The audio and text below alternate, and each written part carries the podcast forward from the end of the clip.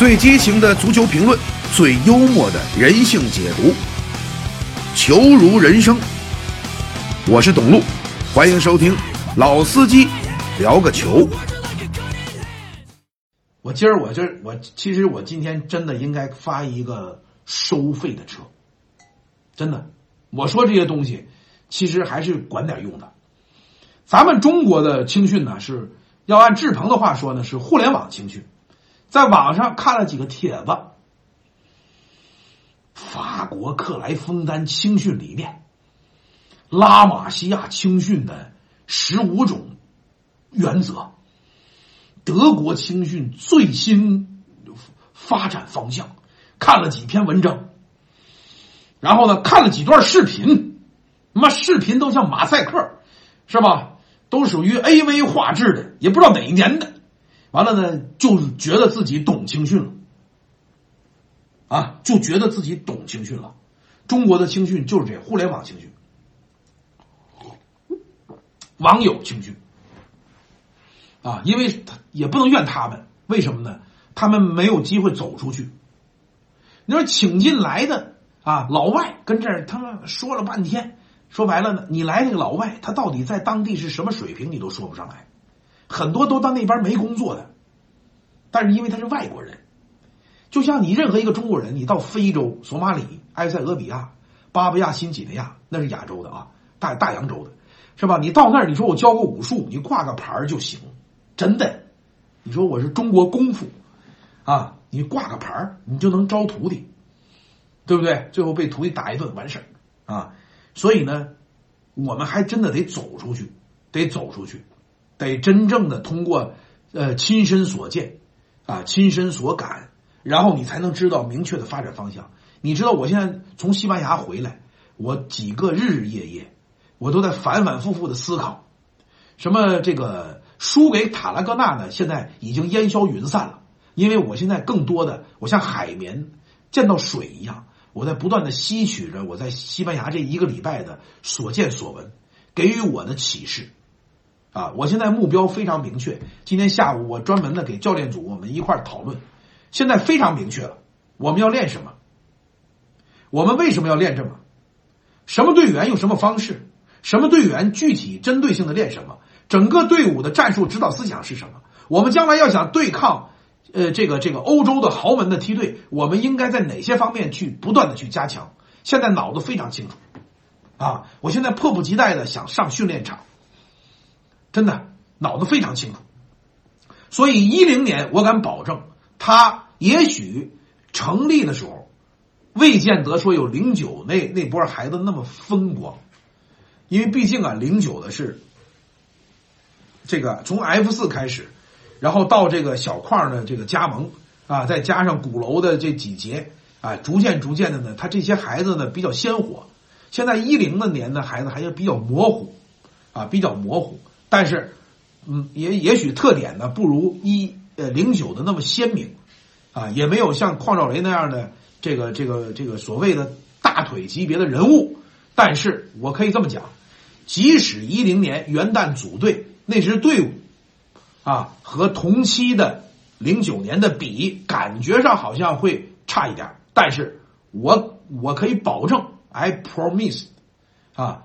他们的进步速度一定会快于零九，啊，两个呃三个原因，第一个原因呢，就是因为我们有了零九的这个经验，啊，我们会在训练、选材、训练、那比赛准备这方面，我们会更有经验，啊，因为前车之鉴也好，还是说是他山之石也好，总而言之呢，我们已经已经累积了很多。第二点呢，就是他们将会比零九更更早或者更更频繁的啊来接触世界上的这种大赛啊，因为中国足小将零九的基本上除了说是二月呃今年二月打了呃英国狼，那就一个对手。而且那个对手本身呢，确实实力在欧洲范围之内是比较有限的，啊，虽然说号称是英英国的青训的前三，但是要是跟德国和西班牙比，尤其跟西班牙比，我相信一定是有很大差距的啊。那么，其实中国足球小将真正的走向世界是在今年的八月啊，广域星空杯在德国对这个多特蒙德、比利时跟个，那才是中国足球小将零九，也就是说中国足球小将优呃怎么说呢？零九吧，这个队走向世界的是在秋天。而一零年的这个队伍将会在今年四月底，也就五一期间就将登陆西班牙巴塞罗那，而四十个队参加，啊，其中我今天也发了这个呃这个这个杯赛的那些豪门的这个 logo 了，啊，都有谁呀？大家啊，老有人跟我说说听说过乌鲁木齐五小组队，我听说过。啊，我听说过啊，很强，也也是因为呢，这个呃维吾尔族的孩子呀，他发育的可能要早一些，而且训练也很刻苦，啊，确实是很厉害，但是不知道能不能交手啊？谁给联系联系啊？因为乌鲁木齐离的确实是太远了啊。那么呢，这些孩子将会在五一期间就有可能会对上像巴萨、曼城、大巴黎，是吧？什么这个什么米兰、尤文图斯就有可能，所以他们呢，应该是你想，呃，四这个叫四十个队啊，八个小组，每个小组五个队，小组单循环就四场比赛，如果前两名出现啊，呃，然后就进入这个十六强，如果不出现，还有一些这个排位赛。啊，总而言之呢，这一打怎么着也得打个四加三，也怎么也得打个八八场比赛左右吧，八场比赛啊。他们呢会更早的接触世界啊，这是第二点。第三一点呢，实话讲，零九年呢这个孩子呢当初集中呢是比较难，因为是新鲜事物。家长呢，多半都是不见兔子不撒鹰，对不对？那么随着中国足球小将零九这个队在过去一年的不断的累计，啊，以到拉玛西亚挑战巴萨，啊，到这个巴塞罗那挑战巴萨，啊，作为一个最强音，应该说还是在全国的这个七岁啊、八岁啊、六岁的这些学球孩子家长，呃，这个圈子里边呢，还是。呃呃，得到了充分的认可，啊，呃，更何况呢，还有一重磅炸弹，啊，就是挺有意思的。我听说呀，有这样的家长，孩子一直瞧不起中国足球小将，什么呀，这这这，什么玩意儿啊？作秀啊，就是真人秀，剽剽窃青训成果，扯王八蛋，拉裤兜子。啊，这是瞧不起，这我儿子，我儿子，我儿子绝对不去，啊，有这甭甭说他不让我，有人请我去，我都不去。这是家长啊，但是呢，道听途说呀，听说中国足球小将，呃，年底呢有一大新闻啊，呃，然后呢，体教结合，这家长啊，听说马上哎，认不认识足球小将呢？问问他零七的收不收？你看何必呢？你说这是何必呢？对不对？你说你前脚就骂呢，后来一发现又这有好处了又来，你说这何必呢？你说呢？对吧？你说这家长，你说你两面三刀能教育好孩子吗？你说对不对？啊，所以呢，一零年的家长啊，我认为是这个事实可以告诉这些家长啊，在中国足球小将这个平台上。啊，我们能够给孩子们带来什么？今天我发一个男子勋，啊，男子勋，啊，自己做这个战术图，啊，给我讲解这么长一段九岁，这就是中国足球小将这个平台，引导孩子，让孩子学会思考，学会表达，啊，动脑筋。啊，这不仅仅是一个踢比赛。中国足球小将如果仅仅是传一波孩子踢比赛，哈哈一乐就散去，他不可能有这么大的一个一个真正的效应啊！那东西太简单，so easy 啊！我们要做的绝对不仅仅是一个说传点孩子踢场球，有病吧？我要我这么大的一个一个人，对吧？我就为这点事儿，我就能一年大几十万的解说费我不挣啊？家里边拖家带口的我不赔啊！我摇世界，我陪着这几个孩子，就为了传几个孩子打打比赛，你太小看我了吧？啊，你太小看我了吧？啊，我们要做的事情一定是让这些孩子通过这个平台，能能真正的有一个综合素质的提升。他是宣传队，他是播种机，他不管他未来的结果如何，他在他辉煌的时候。他能够给中国的青训注入一点点创新，一点点色彩，一点点经验。它像一个小的窗口，它打开之后，可以让闭门造车的中国青训能有更多的国际的视野，可以帮助他们能够看世界，对不对？只只有这样才是价值。如如果仅仅是一几个孩子传在一起比赛，这个事情很 easy，一个山西煤老板就可以做到，还用我去做吗？你说对不对？对吧？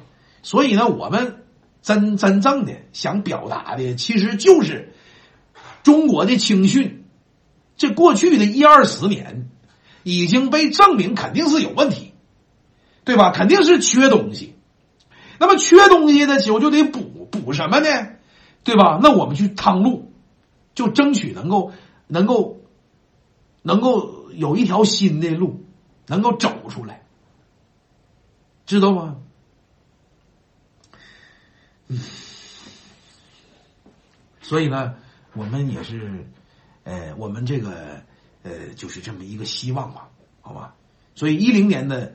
呃，据我所知，啊，呃，有能力的、有一定天赋的孩子，现在报名的非常多，啊，非常多。我很期待，我我又期待，我又对呀，现有的在今年呃已经进入中国足球小将一零的预备队的这些孩子，我也替他们感到有一点危机，啊。我个人觉得，就是现有的这个可能得有十几个吧，十几个中国足球小将一零队的这个孩子当中，有一半可能最后进入不了正式的球队，因为从目前来分析和我们所能够看到的一些视频的资料啊，感觉要身体的有身体，有一米四五的，你信吗？十岁一米四五啊！孙晨曦在他面前到他这儿，啊，十岁一米四五，就是中国一零年龄段的卢卡库，明白吗？十岁一米四五，嗯，有人说我又胖了是吧？可能是最近就稍微胖了一点。我从明天开始我减肥，啊，嗯，啊，不是不是不是十岁，错了错了错了，一零年的啊，一零年的八岁，啊，一米四五。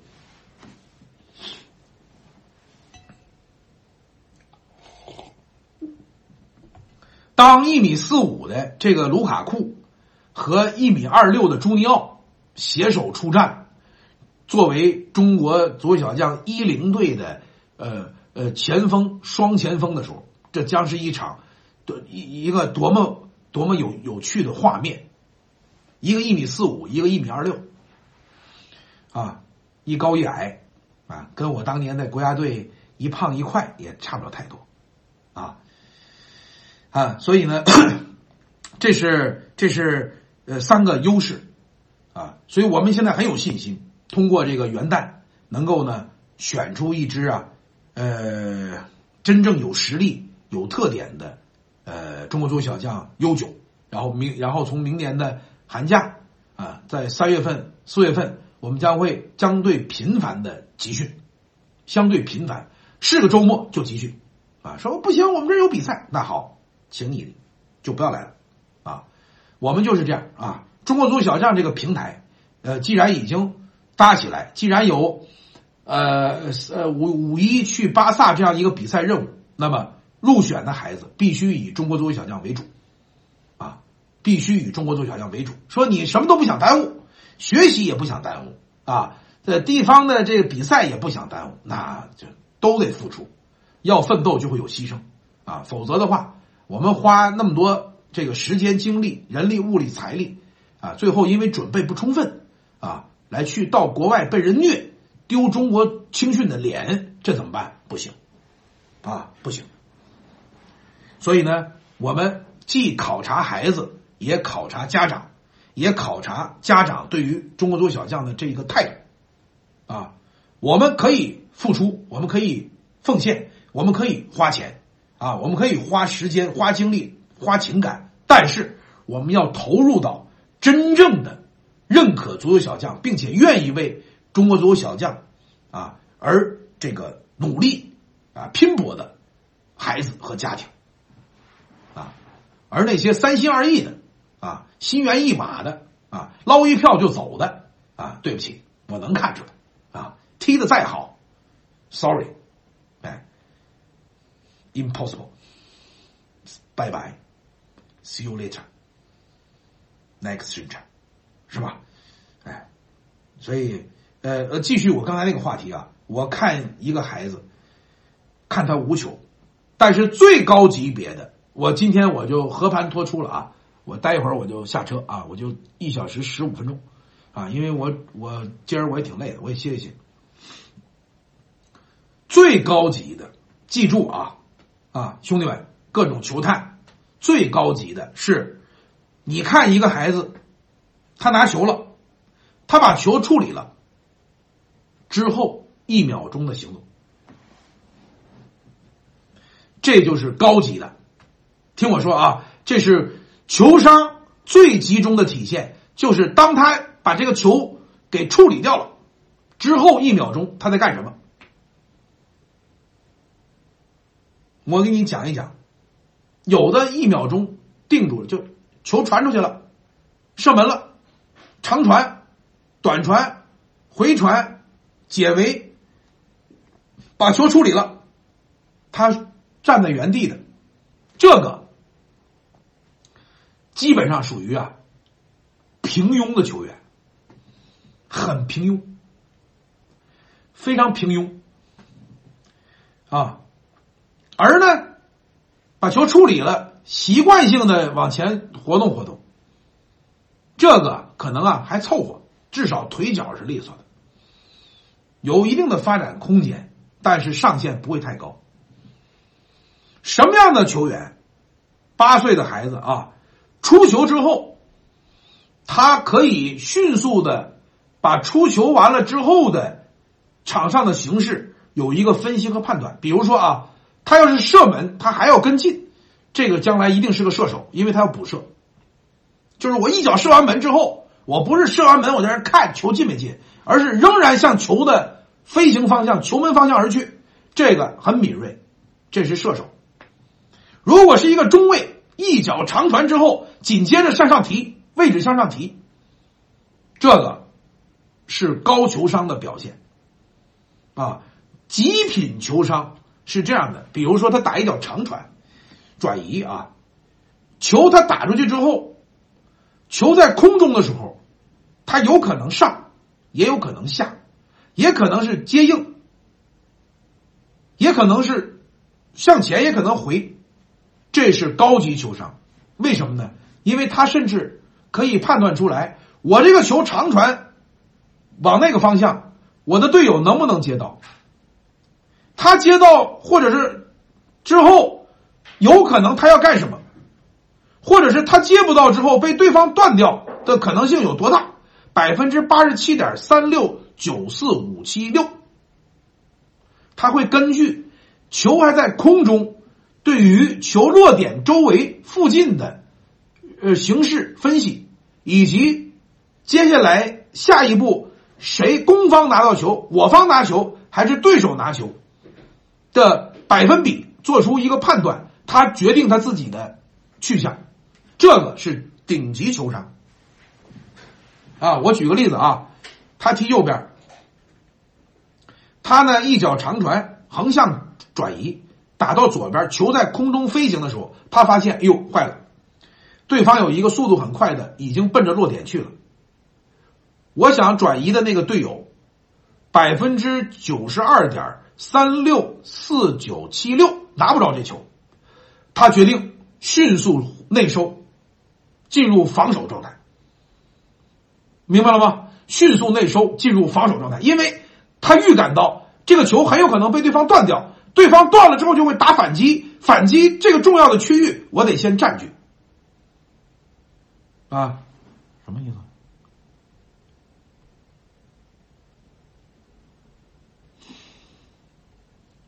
有一个决胜是吧？他说他干了多少年是吧？就这种青训的这种这种。这种这种姿态，对吧？你听我的，没办法。你决胜你也扯王八蛋，你决胜你也扯王八蛋啊！我有的时候其实青训里面我有很多的朋友啊，他们很努力、很勤奋，也很愿意去学习，但是也有一帮傻子啊，踢过点中乙的，是吧？或者从体校下来的，或者是中甲预备队的，是吧？就这种还谁也不服，是吧？你也去啊，你也去。巴塞罗那没多少钱，弄个五六十万带点孩子去打去，我帮你报名，我帮你报名，你私信我，我帮你报名，我给你找比赛，好吧？啊，那么呢，顶级球商就是孩子处理完这脚球之后，下一秒他对于场上形势的分析和判断，有的是出去之后，出完球之后他开始插上，因为他判断他的队友能拿到球。他跑到一个更好的位置上去接应，有的是他判断他的队友可能很难啊，对方已经对他那个区域突然间瞬间形成某一种人数的优势，他有可能的会往回啊向前不得往回，那么他应该内收或者是回回收来接应啊，这是顶级的球商。嗯，我喝的什么茶呀？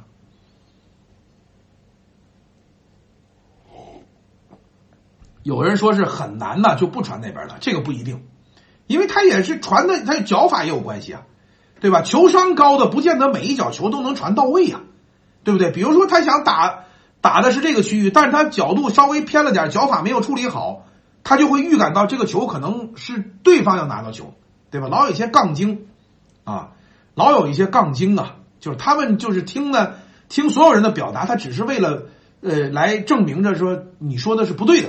我得给你挑错，他永远不不去揣摩你说的东西有多少东西对他会有价值、有意义。他不是，他一定要挑出错来。他为什么要挑出错来呢？因为只有挑出错来，他第一，他掩饰自己的不足。他觉得如果要是都是你老说，我都承认我不行，我没有自信了。还有一种呢，就是就杠精嘛，他他就是这种生活方式啊，就生活态度啊，他永远呢，他不知道你在说什么啊，他永远会挑一个错误。他用一个极端的一个方式来否定你，这样的话呢，他为他自己呢，来来来找一点心理安慰，啊，我能理解，没关系，好吧。欢迎关注乐博足球官方微信公众号，后台留言您的足球观点，和老司机一起探讨足球心得，与亿万球迷一同分享，让我们一起聊个球吧。芸芸众生，对吧？为什么这个世界上，成功的人总是少的，啊，做成事儿的人总是少的，啊，幸福的人、快乐的人都是少的？那是因为脑子呗，是吧？你看这个左小将这一年踢来踢去，啊，就是孩子们最大的成长，其实，其实除了说见了点世面，我觉得最终的还是更多的孩子开始动脑筋了。所以我们这次一零年选秀，我们所定下的几个呃重要的方针，就有点像拉玛西亚那四项啊。我们有自己的几项，这是结合中国孩子和和我们这个做这样的队伍一年多以来的经验教训啊。我们有几项，其中有一项啊，就是孩子的这个头脑啊。中国足球小将有几个孩子确实是非常善于思考，就是这些孩子只要把自信心给他们树立起来，因为这些孩子有的呢是后来的，只要把自信心给他们树立起来，他们的善于思考、勤于思考、敢于表达这样的这个这个特点，如果能够发挥出来，你并且给他鼓励，啊，这些孩子能踢得更好。啊，这些孩子能踢得更好，啊，他们只是现在还没有完全放开，啊，没有完全放开，但是他们的这个聪明的头脑，尤其是善于思考的这样的一个习惯和一种学习能力、领会能力，真的是每一个做他们教练的人的幸福。啊，今天我们吃饭的时候，我也跟沃尔肯交流，我说：“你看，咱们队有几个孩子，你给他一说。”他就能明白，然后就去执行。就这样的孩子，真的是作为老师，他是学生，老师欣慰；作为教练，他是队员，教练欣慰；作为父母，他是孩子，父母欣慰。真的是这样。啊，我举个例子，戴佑哲，戴佑哲在上海踢右后卫，踢的是晕头转向，因为他可能以前这个位置打的也少。啊，再加上呢，他也是第一次啊随队出国，啊，之前的这个训练有点紧张。总而言之呢，踢的晕头转向，啊，各种上抢时机都不对，啊，失误被对方打打进，啊，但是呢，下来之后我剪一点小视频，啊，跟他做一些交流，啊，他爸爸在跟他辅导辅导，他自己在，呃，说说心得体会，很快。在西班牙就表现的很好，啊，这就是用脑子踢球。中国人说句实话，拼整体拼得过西班牙吗？拼得过德国吗？拼得过日本吗？拼得过韩国吗？说我们用整体跟他拼，拼不过。中国人短时间内二十年内，所有的胜利都只能是。只有头脑的胜利和精神的胜利作为基础，啊，技术战术。说想要说老有一些青训的这个这个专家，他总强调着是这个中国人应该怎么踢球呢？应该像日本，应该像西班牙。但是呢，你忽略了一点，日本人这么踢球，为什么是日本人这么为为什么日本人这么踢球？是因为他找到了属于他的。最好的方式。为什么西班牙人这么踢球？是因为西班牙人找到了他这个民、他这个国家的人最好的踢球的方式。而中国人要像日本人一样踢球，或者让西班牙一样踢球，这个东西就不对。为什么呢？因为我们的出发不是从不是从本民族和本国，或者是本国的这这个这个实际情况出发，而是直接博来拷贝。这个东西你说能成立吗？是因为日本整体好，我们就得学日本；西班牙踢踢他卡，我们就得学西班牙。可是忽略了你是谁呀？模特穿衣服穿的好，穿在你身上就一定那么好吗？就这个道理都不明白。连拉玛西亚的球探都说：“说如果我去中国执教，我一定不是照搬拉玛西亚，我要结合。”结果，咱们中国的很多人呢，就把这个日本的传控的西班牙的踢踢塔卡奉为神明。我不是说这东西不应该练，应该练。但这个东西最后你练成了，你也是李逵、李鬼遇到李逵，没遇到李逵的时候你厉害，你遇到李逵的时候，你这套都是人玩剩下的，你这个还是一点零版，人家都三点零了，你还跟人家一块劈，能劈得过吗？劈不过。短时间内，中国足球一支队伍没戏，一支队伍没戏，因为一个队伍就一个社会，但是个体出来是有可能的，是希望非常大。十年内，十年内中国能够出在五大联赛踢上啊轮换主力的队员，还是有希望，还是有希望啊，还是有希望。就每周，反正你至少有个盼头。你不像现在判张玉宁、海牙、荷兰，是吧？比较困难。还有些朋友呢，把王双、王双当砒霜了，是吧？就救急了。女足反正也当做是这个这个可以跟孙兴民差不多比，但是那个反正是心理。当然，王双也很不错啊，我也我也觉得这也是中国女足的骄傲。但是呢，这个女足的这个实话讲，这个影响力和男足确实没法比，确实没法比。有很多朋友也不知道这法甲这女足到底谁厉害呀？都什么球员？他不像他不像男足啊。日本人弄个混血什么意思？是吧？U 十三输了一一路一溜够是，嗯，U 九这批怎么办？能简单说一下吗？什么怎么办？继续啊！什么怎么办？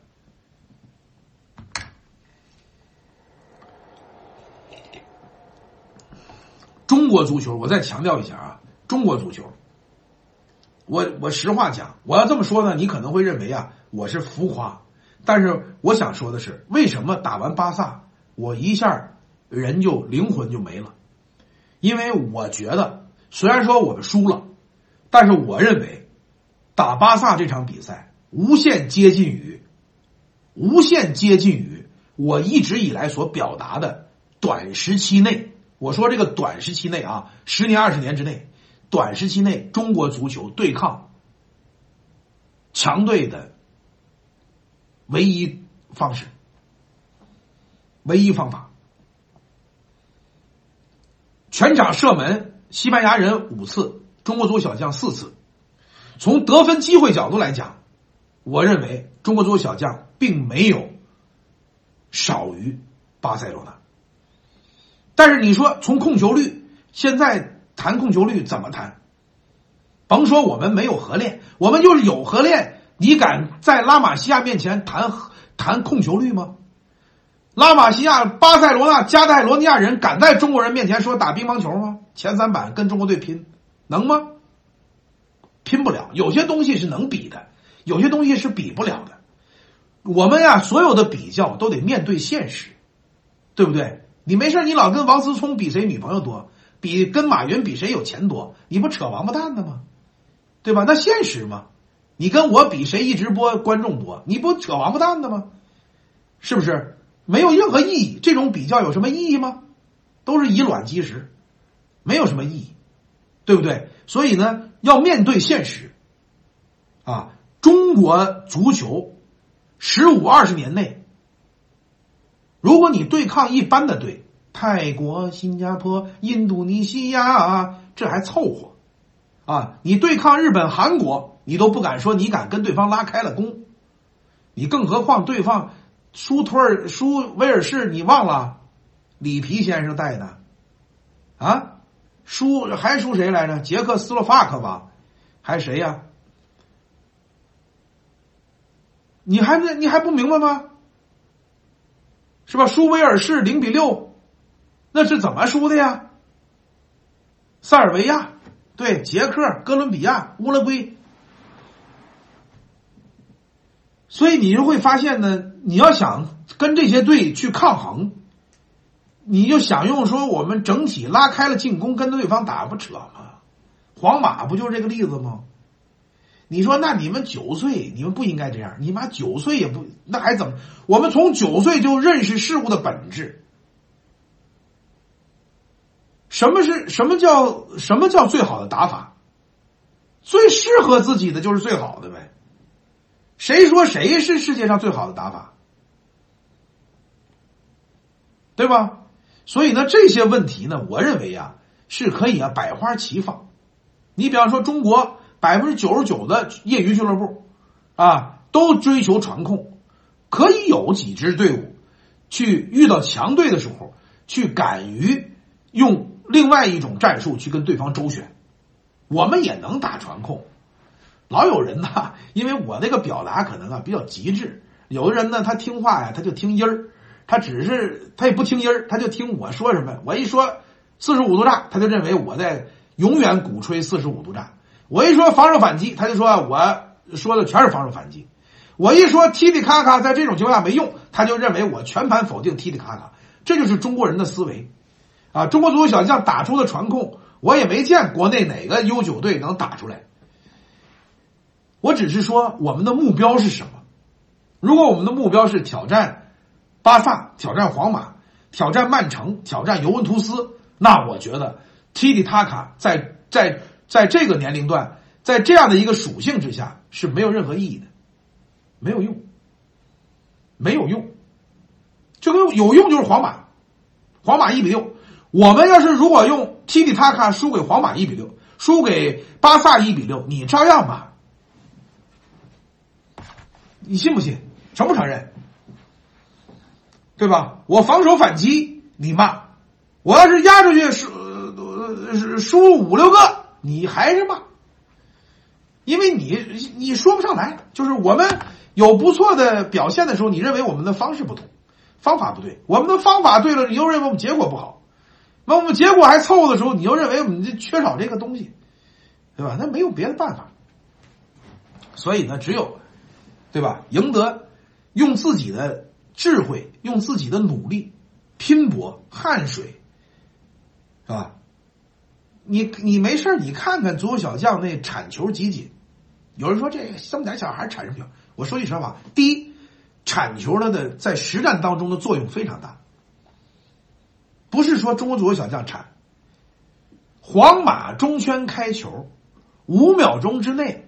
全世界九岁年龄段最好的球员，巴萨的六号主客连续两次铲球，中圈开球哦，可不是落后哦，可不是在禁区外呀，可不是皇马的反击哦，只是中圈开球哦，中圈开球哦，五秒钟之内呀，两次铲球啊，你怎么解释呢？你说他球商低，你说他。这这这这个粗野还是脏还是没脑子还是怎么着？这是主客呀，波兰籍呀，全世界最好的九岁队员，梅西抱着照相啊，阿迪的代言呢。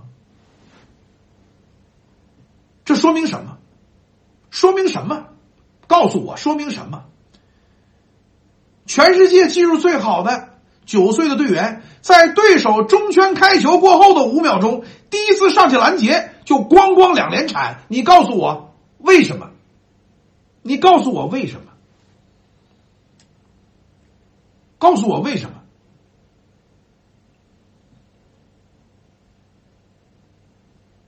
这就是孩子对于比赛的投入，这就是对抗性的足球。你我们我们的孩子必须就一零年的入队的就必须会占球。为什么？我告诉你，不仅仅说这是实战的作用体现，这是胆量的体现，这是态度的体现，这是气势的体现，这是勇敢的体现。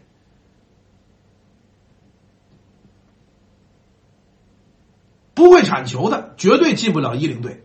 我把话放在这儿。啊，因为我是可以决定的。就是说，这个队员不会铲球，不敢铲球。你你你你来这个队虐菜，我可以上你。打巴萨，再打巴萨，打打曼城，打大巴黎，我不敢上你。我怎么敢上你呢？那不林加德吗？走过错过，路过错过吗？我不敢，我不敢上你。我那种比赛不敢上队员，我留着你虐菜。我虐菜，我用谁不能虐呀？没有对抗，就没有真正的技术。记住这句话，甭管你孩子现在多么溜，各种带球、各种外跨、内跨、各种踩单车，如果是非对抗情况下的，我告诉你，比你溜的还有花式足球，比你溜多了，脚底板都可以把这球转起来。没有对抗的任何的技术，no use。相信我，从现在开始，一定要让你的孩子参与到对抗当中。家长都签生死状，说咱们这个队有十五个孩子，咱们十五家长都签字啊。孩子相互之间的冲撞啊，包括铲球，只要不是恶意的，我们谁也别打架，啊，就是有气也要咽在肚子里边，因为这是为我们孩子相互之间的好，家长都签上，尤其妈妈们啊，不然的话，妈妈这俩孩子打起来之后，俩孩子缠起来了，妈妈们的头发都被揪掉了，爸爸们最后都是假牙，鼻梁骨啊全是歪的，你说那何必呢？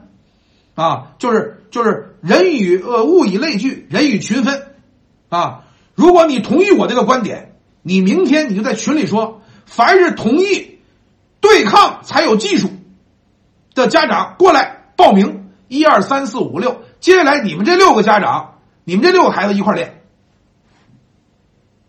那个说不行，不能缠我们家孩子，不能撞我们家孩子，那个你别跟他一块练，没有用。啊，他也不舒服，你也不高兴。这个就是中国青训，从现在开始能够做的，你要相信我，你就按照我这句这么做，好吗？说磕了碰了的别弄，今天到那就是兴趣班。教练他怕出事，他收你钱，他要让你开心，他让让你孩子在没对抗的情况下玩命过人，玩命进球，玩命开心。下次下个季度的。学费还交到他这儿，他愿意让你这样。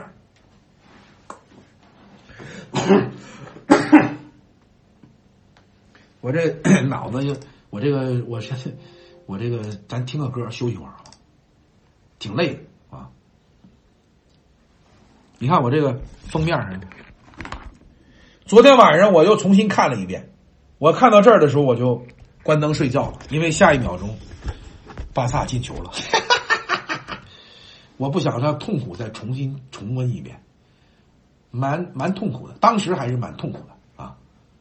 十六强抽签仪式已经出来了啊，利物浦对拜仁啊，曼联呢战巴黎，就这个巴黎这个冲击力啊，反正呃曼联呢是老油条，其实曼联呢，呃穆里穆里尼奥呢现在是用他也知道自己的这个球队的能力，他知道，但是穆里尼奥现在没有别的办法。